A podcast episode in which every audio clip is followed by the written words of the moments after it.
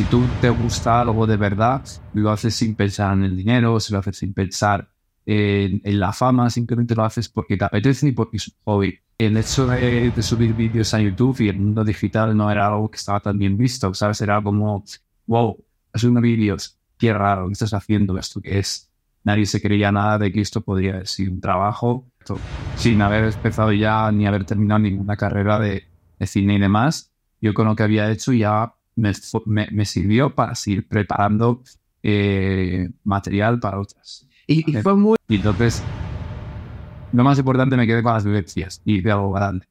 O sea, bienvenidos a un podcast más de Revista Influencer, muchachos, como siempre trayéndoles a las figuras número uno de las redes sociales para todos ustedes. Y el día de hoy, híjole, de verdad, estoy muy feliz, muy entusiasmado porque tenemos un invitado internacional eh, directamente de Valencia, España, el creador del rewind hispano de YouTube en el planeta, más de 3 millones de seguidores. Lo conocen por ahí como Alec Molón. Ahorita nos platicará. Aquí está Alec Hernández. ¡Aplauso! ¿Cómo estás, Alec? Vaya presentación, ¿eh? Muy bien. Estoy aquí muy contento de poder estar en el podcast y con muchas ganas de, de mover México, de, de trabajar también con con nuevos talentos y de estar un poquito aquí en la salsa, que, que es lo mejor de México.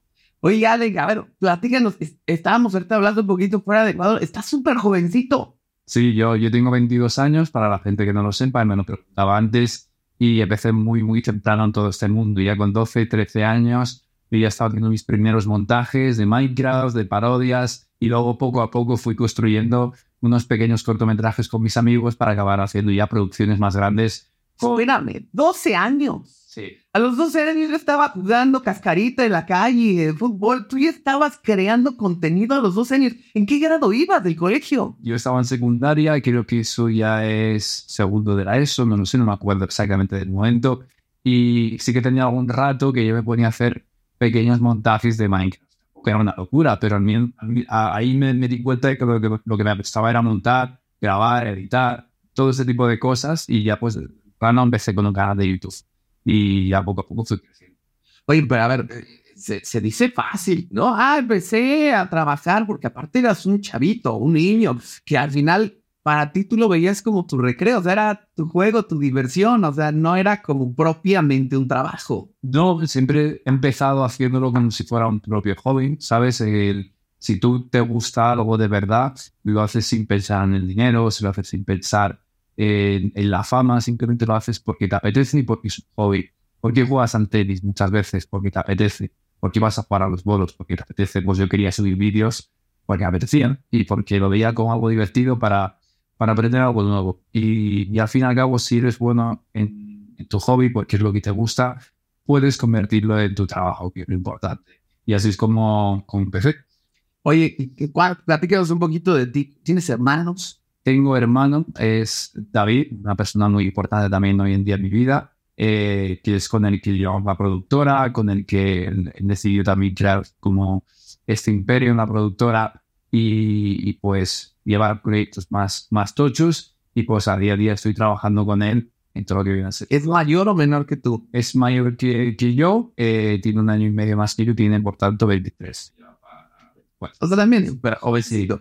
Oye, ¿y, ¿y, cómo era justo ese ambiente de tu casa? O sea, eh, papás eh, desde muy chavitos dijeron, órale, esto es lo que quieren, los vamos a apoyar, les vamos a ayudar. O tus papás decían, no, hombre, estos están locos, ¿qué les pasa? ¿O, qué pasaba en tu casa? Pues siempre es complicado empezar y más en un mundo digital, más en un mundo de stream, porque en esa época, en 2015, 2013 aproximadamente, el hecho de, subir vídeos a YouTube y el mundo digital no era algo que estaba tan bien visto, ¿sabes? Era como, wow, haciendo vídeos, qué raro, ¿qué estás haciendo? ¿Esto que es?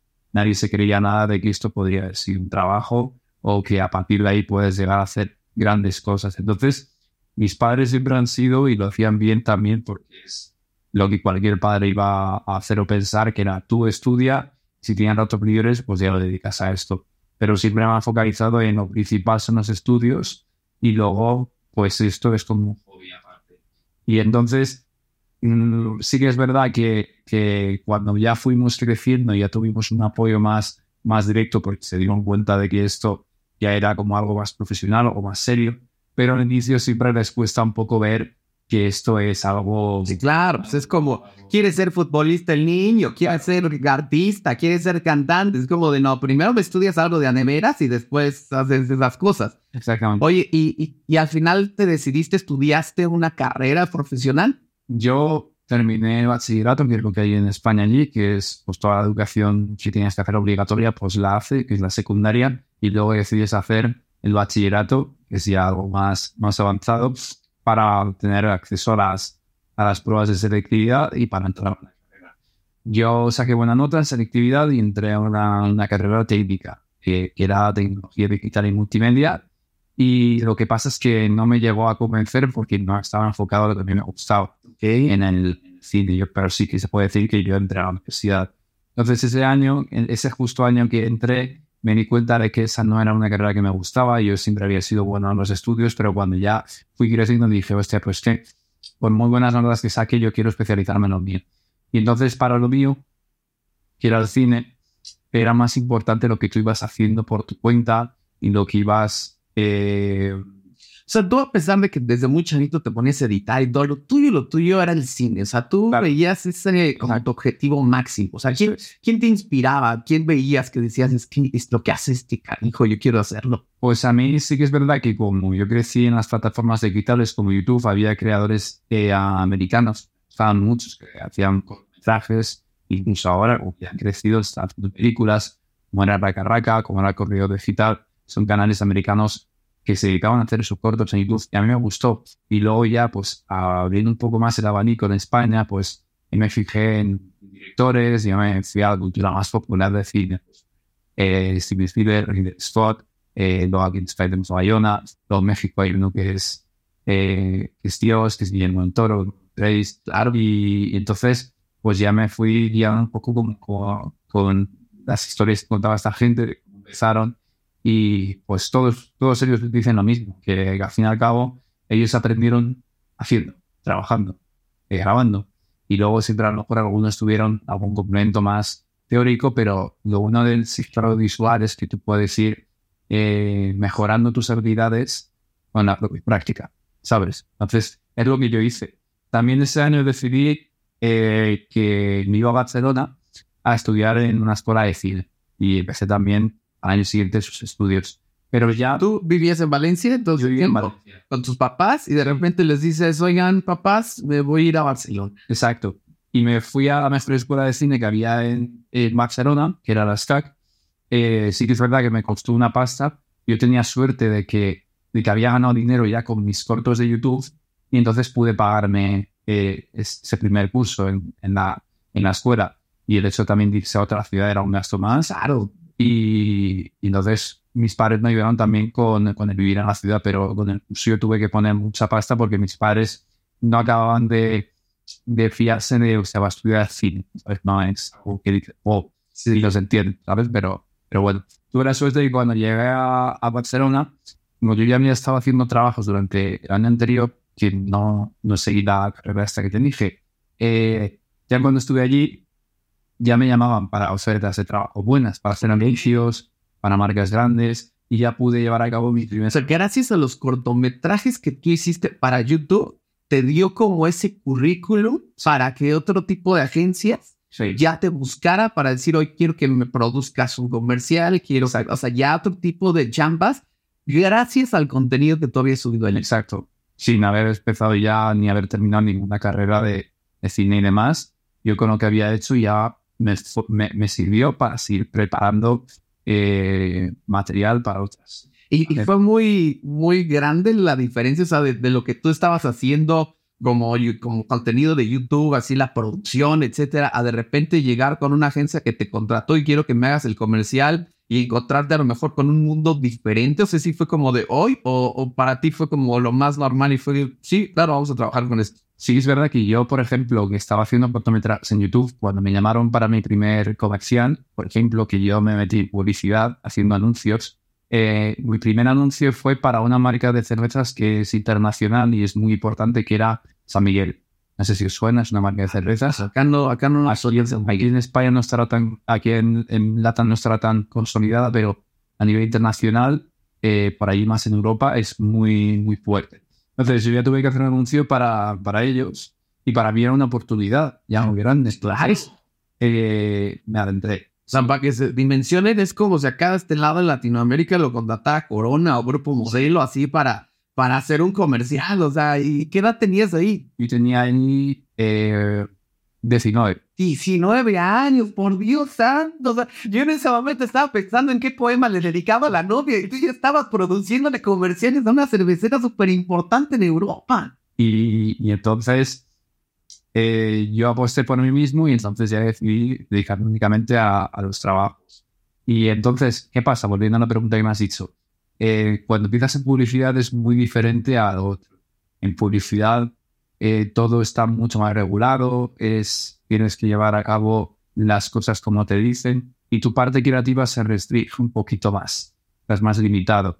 Encima que todo tiene que estar cuadriculado y demás. Eso me costó un poquito más al inicio de entender de oye, aquí yo no soy el que manda, Sí. todo, que me pongan un cargo de director, Sí, claro. está por encima mío el jefe de agencia, el... Y tienes un cliente. O sea, porque al final en, en YouTube era tu gusto, tu decisión, lo que tú querías mostrar y lo que tú querías hacer. Acá, aunque tú tuvieras una creatividad enorme y aunque tú tuvieras unas ganas increíbles, que llegara un cliente, porque además todos hemos tenido un cliente rejego así que te dice, no, eso no me gusta, no, no quiero eso, no, cámbiale. O sea, ahí sí ya entra un factor de, caramba, ahora le tengo que dar gusto a esta persona. Exacto, y al fin y al cabo cuesta un poco porque son muchas opiniones que te van cambiando el vídeo. Y no lo digo en, en concreto con, con este cliente porque esta, esta vez inicial pues empecé bien, pero luego durante mi carrera pues tuve, tuve varios, varios anuncios en los cuales sí que lo pasé realmente complicado de hecho de tantos cambios, tantos cambios. Y es... sí, ¿Recuerdas uno, digo, sin que menciones la marca ni el cliente para que no se sientan ofendidos luego, pero recuerdas uno así que dijiste, "Puta, ya voy a renunciar, güey, o sea, neta, no puedo? Yo, yo recuerdo uno que, que estábamos haciendo para, para una marca que no te puedo decir tantos porque tampoco Sí, claro. puedo concretar, que pues teníamos un presupuesto muy bajo, ¿vale? Y yo lo acepté porque me gustaba el, el proyecto, pero es- luego se pusieron a pedir muchos cambios, muchos, cam- muchos cambios, y a mí eso me atormentó. Basta ya, digo que lo estamos haciendo por menos Sí, claro. tú pidiendo más, más, más cambios. Y yo decía, Y "Eso tú- es- es decirles fuera. Sí, entonces es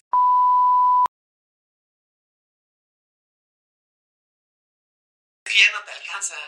o sea, Claro. Por eso lo que se suele hacer en publicidad también es que cuando tú firmas una producción, eh, se pone en el contrato un número máximo de revisiones. ¿Sabes? El cliente tiene derecho a hacer tres revisiones. Ok. dos revisiones. Y lo que sea otra revisión por encima, ya es un costo adicional. Porque al fin y al cabo entra gente en nómina, entra Claro. editores, entra un montón de, de jaleo. Y también una cosa que hace publicidad mucho es que el- se aprueba un, un storyboard, un guion Sí, sí, sí. y eso es lo que se graba. Si, si el cliente ha aprobado eso, ya está, luego no me puedes ir diciendo que No, ¿sabes qué? Sí me gustaría que mejor entraran dos modelos más. O sea, ya es como de. No, ya, eso ya no hemos puede. aprobado esto, hemos presupuestado esto y tiramos para adelante con esto. Si quieres otro cambio, más. Porque tiene que ser así. Si no, las empresas se aprovecharían. Oye, entonces tú después de Barcelona te empiezan a llegar bastantes proyectos. Sí. Bastantes, bastantes al mismo proyectos. tiempo que hago. Pero a ver, ¿cómo sales? O sea, de- tú estás en, en tu productora, estás en Barcelona, enfocado en lo tuyo, estudiando cine y además haciendo comerciales. ¿En qué momento cruza por tu cabeza el rewind de YouTube? Pues mira, el rewind un poquito de antes ya, en la época de bachiller, que yo he decidido hacer como un pequeño montaje de un pequeño recopilatorio de vídeos en mi casa y es donde está el primer rewind. O sea, el, el rewind nace de, de ver que el YouTube rewind original no está funcionando y no está abarcando todo lo que viene a ser de la comunidad hispanohablante y yo decido hacer uno que sí que englobe a los creadores de contenido hispanohablantes y que sí que englobe nuestros gags, nuestras... todas las cosas que vamos haciendo durante el año. Y entonces yo decidí hacer esa, esa versión nueva. Es una chambota. Sí, O sea, ponerte a revisar todo el contenido de un año de diferentes creadores de contenido. Digo, me imagino que tú ya medio tenías como algo ahí en la cabeza que dijiste, esto estuvo bueno, esto estuvo bueno, y Sí. que recordabas. Pero de todas maneras, o sea, el revisar es una chambota. Eh, como yo he estado siempre siguiéndoles a los creadores, he estado en la plataforma, sé cada año lo que ocurre y, y lo que es viral, entonces puedo trabajar sobre algo que conozco. Entonces, eh, el primer rewind fue simplemente una recopilación. El segundo, un vídeo que hice con mis amigos. El tercero, ya no fuimos en serio. Yo pude meter pasta y participaron creadores grandes. Es que ahí es donde ya viene la diferencia, Sí, ¿no? Porque no es lo mismo hacer algo por hobby, ya, por diversión, que cuando decides apostarle claro. y decir, te voy a meter billete, te voy Sí. a meter lana. O sea, porque además en ese momento, pues tampoco es como que, te estoy viviendo en la opulencia, me compré dos Ferraris, güey, ok, voy a meterle tantita. No, o sea, No, yo era un chaval que, que al fin y al cabo eh, había ganado dinero muy joven gracias a los vídeos de YouTube que había hecho, los cortometrajes. Hice algunos cortos en el de Fortnite y eso pues me, me dio eh, una base con la que yo pude pagarme estudios y con la que yo pude pagarme el primer rewind. El primer rewind en serio, que fue el de 2019, porque los anteriores fueron así más, más básicos. En el 2019 yo decidí poner 6.000 euros en mi bolsillo y dije, vale, vamos a ver si funciona. seis mil euros. Sí, O sea, más o menos para que de- dimensionen son aproximadamente como 120 mil pesos. O sea, si es una la nota. y para un chaval que tiene 18 años era mucho. Claro. Y que era casi, pues, una gran parte de sus ahorros que había tenido suerte y había ganado con YouTube. Y entonces pude, pude pagar esos gastos de primer rewind.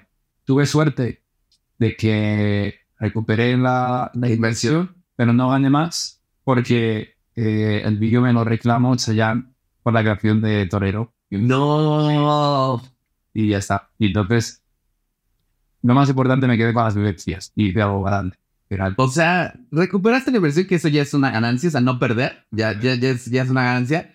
Pero, Chayanne, te pasaste, Chayanne. O sea, o sea, y- oye, ¿y tú nunca has tenido contacto con, con la gente de Chayanne? Porque es como YouTube, sus plataformas, sus cosas y, y te clavan una chafa. Claro, sí, sí, sí, sí, sí, sí, y además andan por disquera y derechos y Claro, y no puedes reclamar nada, es una mafia. Sí, sí, sí. Y no puedes nada. Entonces, ahí estamos en 2019. Ese es el año, yo pude hacer el primer rewind en serio porque cuando yo entré en la carrera dije, no me gusta, voy a apostar por mi canal, voy a apostar por el rewind y es donde yo dije, vamos a poner esos 6.000 euros, ¿sabes? Y entonces ahí salió el primer rewind en serio de 2019. Fue un éxito, tuvo 20 millones de visitas, participó el Rubius, participaron otros creadores y, y funcionó muy bien. ¿sabes? ¿Y tú ya los conocías o los, o los contactaste para o cómo fue? Eh, les gustó el del año pasado, el que yo hice con mis colegas, y me dijeron, si haces otro este año, quiero participar. Y me habló Rubius, y para mí eso fue una locura, ¿sabes? Entonces yo le dije a Rubius, este año voy a hacer uno, voy a gastarme pasta y voy a hacerlo bien. Y él dijo, adelante, cuenta conmigo. Y de ahí, pues, él me dio contactos, pude también trabajar con youtubers y formamos un vídeo muy chulo. Entonces, volviendo a tu pregunta, eh, yo en 2019 hago primer rewind, eh, veo que funciona y ese año digo, vale, esto a lo mejor solo es un año. Pues me fui a, a la, a la Academia de Cine, a, allí en Barcelona, y eh, mientras estaba estudiando allí, eh, pedí, porque la gente quería otro, quería otro. Y pedí como hacer una, un evento en directo para recaudar fondos, porque yo no podía volver a dejar esa pasta. Sí, claro. Yo dejaba en mis estudios y recuerda que no había recuperado nada, o sea, no había ganado nada. Sí, sí, sí. Y entonces la gente me dio 10.000, 15.000 euros para el vídeo. Solamente fue una acción. Con eso ya tenías algo, pero seguía siendo muy poco para este tipo de producciones. Pero bueno, yo llegué el rewind a cabo. En 2020 eh, pedí un parón en mi escuela porque tenían llegado a cabo esto y lo entendieron. Y luego cuando ya volví de rewind, eh, que funciona también y fue el rewind con más éxito hasta la historia, que fue de 2020, de la pandemia, que ya es cuando me empezaron a llamar estas marcas para hacer sus. Estoy con San Miguel, luego con Maug, cervecera, luego Play, eh, luego con, con Toyota, con Dream, o también, y así con marcas. Sea, nada más para que dimensionen, o sea, esta es la diferencia entre apostar sueño Sí. y, y apostar por el sueño de alguien más. O sea, Alec dijo, esto va para mí. No. O sea, vamos a, a creer nosotros mismos en nuestro sueño, que de repente eso es complicado. Sí, es complicado. decir, porque llegan inseguridades, porque llegan momentos de igual nadie me va a pelar, igual esto no va a funcionar, igual ¿para qué lo hago? ¿Para qué lo intento? Y, y apostar por ti es, es fuerte. Justo hace ratito que mencionabas a Guillermo del Toro, él en alguna anécdota platica que él decidió apostar por, su, por su producto y se fue a la bancarrota, o sea, se fue a la quiebra. Y sí, Fue por apostar en él ya. no todas las historias siempre es como, ay, al final sí, no, o sea, pero al final él siguió creyendo. Ya. Pero fíjate una cosa también, y es, es importante, yo aposté por mí mismo mientras seguía haciendo mis estudios, ¿sabes? Nunca fue, oye, ahora lo meto y tuve suerte de tener una bandeja de dinero, ¿sabes? Que había ganado. Entonces, aunque me saliera a perder todo, tenía suerte también de, de que tenía, podía seguir, podía seguir estudiando, podía seguir haciendo mi vida. Entonces, si yo siempre te recomiendo, si quieres apostar, que al menos lo hagas con cabeza, ¿sabes? De que tengas tus estudios ahí, tengas eh, tu vida también, de que si lo haces, que tampoco te vayas a la absoluta mierda. Hace claro, y yo, Sí, hay, hay un dicho aquí en México que dicen, no pongas lo- todos los huevos en una sola canasta. O sea, hay que tener varias opciones, varios planes, porque si se rompe uno, pues nos agarramos del otro y así podemos ir creciendo. Y eso es un gran consejo, o sea, porque de repente es como yo quiero ser youtuber o yo quiero ser influencer y es ya no quiero estudiar, ya no quiero hacer nada porque es, es la nueva profesión ya, que, que los niños ven como el éxito, ¿no? O sea, sí, antes la gente quería ser cantantes, actores, futbolistas. Ahorita quieren ser influencers. Ahora quieren ser youtubers. Tú que estás metido, e inmerso completamente en este mundo y que además tienes videos exitosísimos y que eso te ha abierto tu carrera enormemente, que ahorita vamos a hablar de, de a qué personas te han, te han llegado. ¿Qué consejo les darías? yo me recomendaría, yo también hablo desde mi punto de vista, que yo he utilizado las plataformas para enseñar mi, trabajo como, director y realizador. Yo nunca me, me he considerado tanto como un influencer de, pues, un influencer más suele, suele estar enfocado a, a la moda, a los videojuegos o a todas estas revistas. Yo lo que hago es más enfocado a la producción de vídeo, pero utilizo estas plataformas para enseñarlo. Pero he tenido el trato con muchos de ellos, les he conocido desde siempre, eh, he trabajado día a día con ellos y lo que, lo que he visto es que es muy duro realmente el aguantar día a día eh, mentalmente y, y es muy difícil llegar a, a la altura en la que están ellos. El- a lo mejor uno entre, entre miles y miles es el que realmente llega a vivir de esto. O sea, no es algo que, que tú con esfuerzo o trabajo vas a conseguir. Te tiene que juntar esfuerzo, trabajo y suerte, ¿sabes? Entonces, el chaval que está viendo a Willy Rex, que está viendo a Rubius, que está viendo a, a Germán con millones de visitas, viviendo buena vida, eh, es muy difícil que le pase eso. Y yo siempre recomendaría que puedes intentarlo, pero no dejándome todo por eso. ¿Sabes? Yo no lo hice, ellos tampoco lo hicieron, y cuando realmente se dedicaron un 100% a lo que están haciendo hoy en día, es cuando vieron que, que ya era suficiente, que ya les daba para vivir y de sobra. Sí, Entonces, y que además también llega un punto en donde ya, ya te estorbaban tus otras actividades, ¿no? O sea, que dices, necesito seguir creando, necesito seguir creciendo y ya esto me está quitando el tiempo, esto me está absorbiendo y, y creo que ya es un buen momento para, para dar ese paso, pero, bueno, pero sí lo sabes, ¿no? O sea, hay un momento en el que dices, sí, ya me está dejando para vivir, sí, ya me está dejando hasta un poquito de más, entonces creo que sí, sí vale la pena arriesgarse. bueno, Pero así de, de nada, yo me voy a dedicar a ser youtuber y no quiero estudiar y no quiero hacer nada, peor error del mundo. ya, Oye, y, y platícame, porque de repente llegaste con Messi, ya, con Piqué, con Ibai. O sea, yo, yo, yo me imagino a este jovencito llegando a Barcelona con eh, ese Barcelona legendario, ¿no? Y que de repente estuvieras ya trabajando con, con la gente que era parte de ese gran equipo de fútbol. O sea, ¿cómo te llegó eso? yo he tenido la suerte que gracias a Rewind he conocido a no solo creadores de contenido, los más tops de toda la comunidad hispanohablante, sino que gracias a ellos y gracias a Ibai en parte, eh, gran parte, he conocido a, a esos talentos que van más allá de la plataforma que han querido hasta participar dentro de mi vídeo. Sabes, Messi llegó a grabar una parte eh, que salió dentro de Rewind desde su casa con su móvil para el propio vídeo. O un abuelo participó y grabó con nosotros una escena, ¿sabes? O Piqué también quiso grabar dentro de Rewind.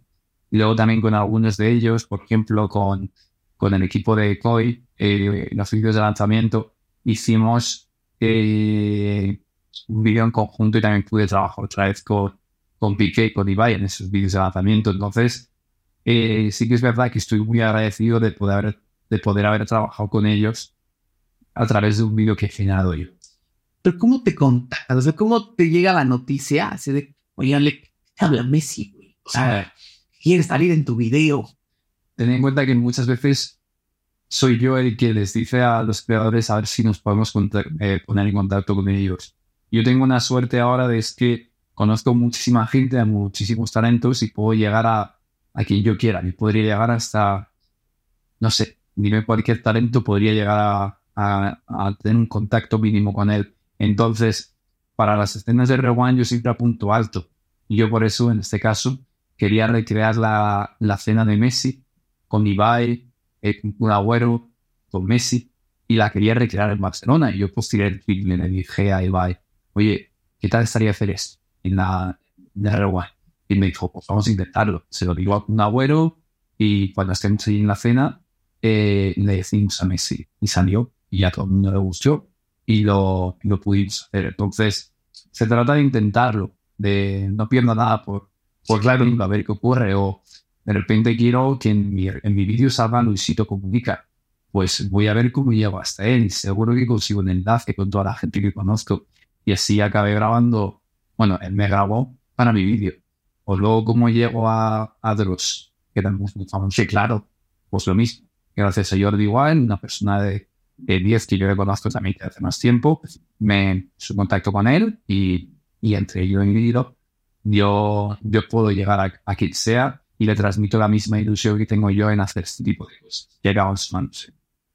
Oye, es que siento que de repente vas a decir voy a hacer rewind y quiero a Shakira y a Piqué. O sea, es como, como que siento que un día vas a, tener ya esas locuras de decir, podemos hacerlo. Se puede llegar a intentar, a veces no se consigue todo lo que yo quiero, evidentemente he intentado hacer propuestas muy altas, pero es muy difícil llegar a diferentes talentos o diferentes celebridades.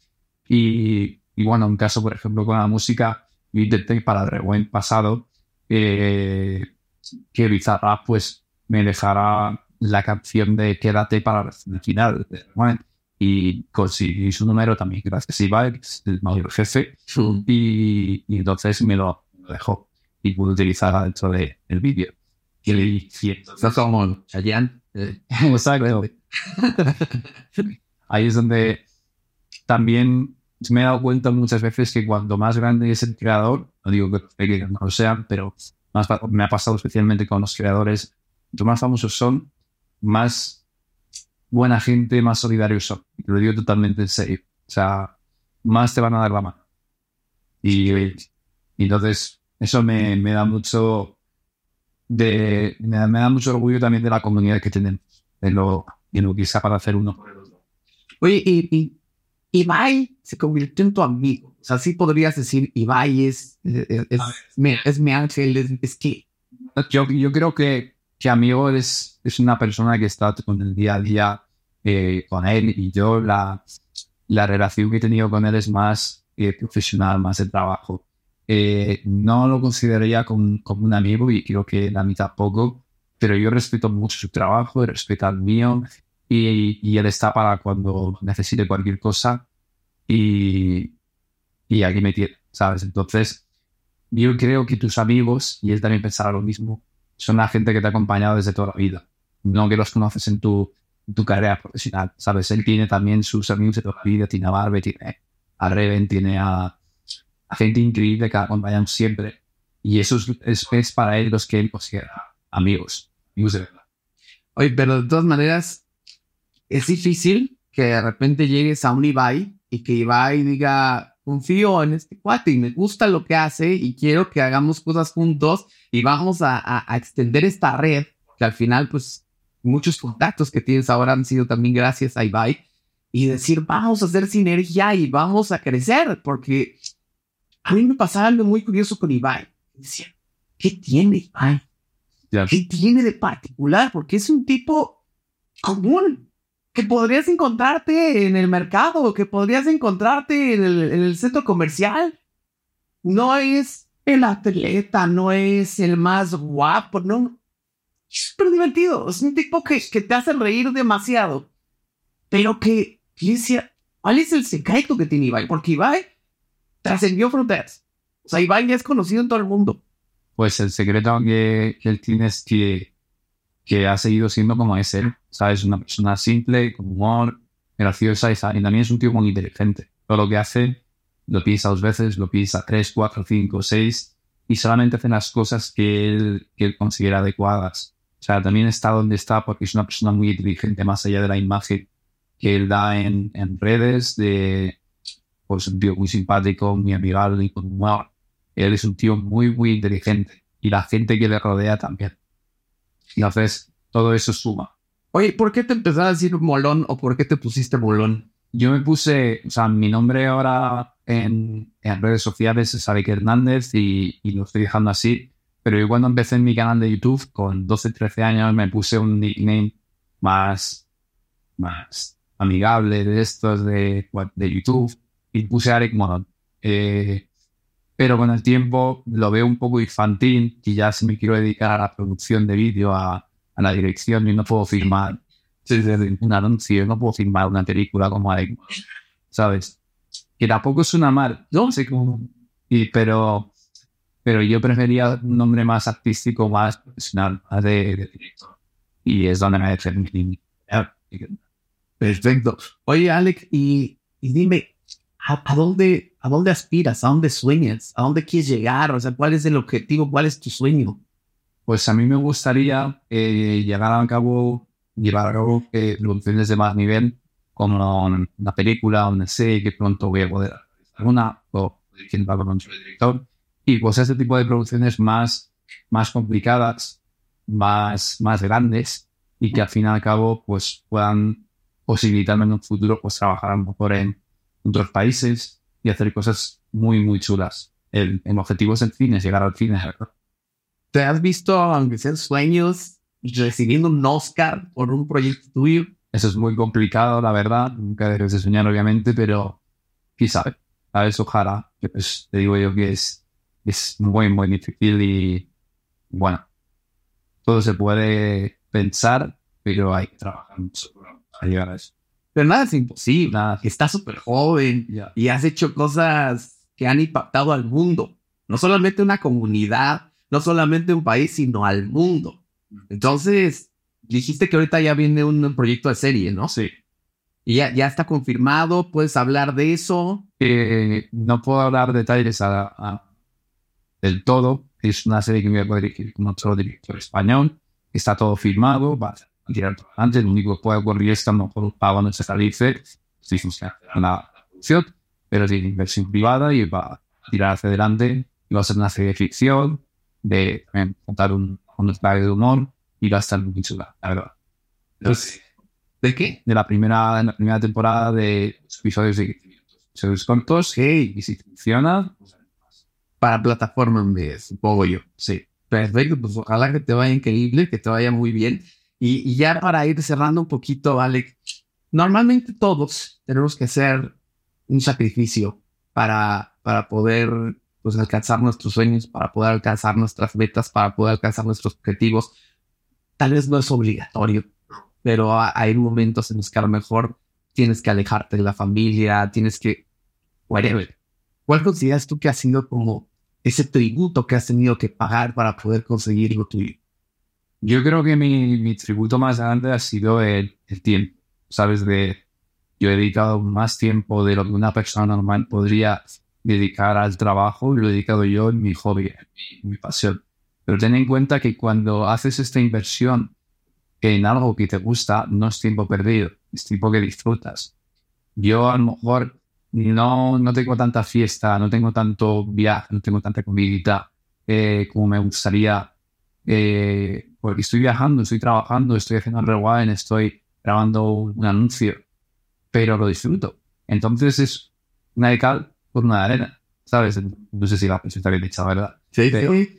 eh, lo disfruto igualmente. Entonces, para mí no es inversión en vano, pero sí que podría haber utilizado ese tiempo en, si quiero vivir la vida más, ir de fiesta, tal, pero Sobre todo por tu edad. por mi edad. Porque to- todo el mundo imaginaría, a ver, estás relacionando con puro influencer, estás trabajando desde chavito, pues tienes ahí tus ahorritos, lo que sea. No, hombre, pues pura fiesta, control ahí de vámonos al antro a Suiza si queremos y regresamos. Y, y tú dices, no, Ya, Sala. pero ten en cuenta que también la vida que he tenido me ha dado a conocer un montón de gente, un montón de experiencias que un montón de personas lucharían y matarían por eso.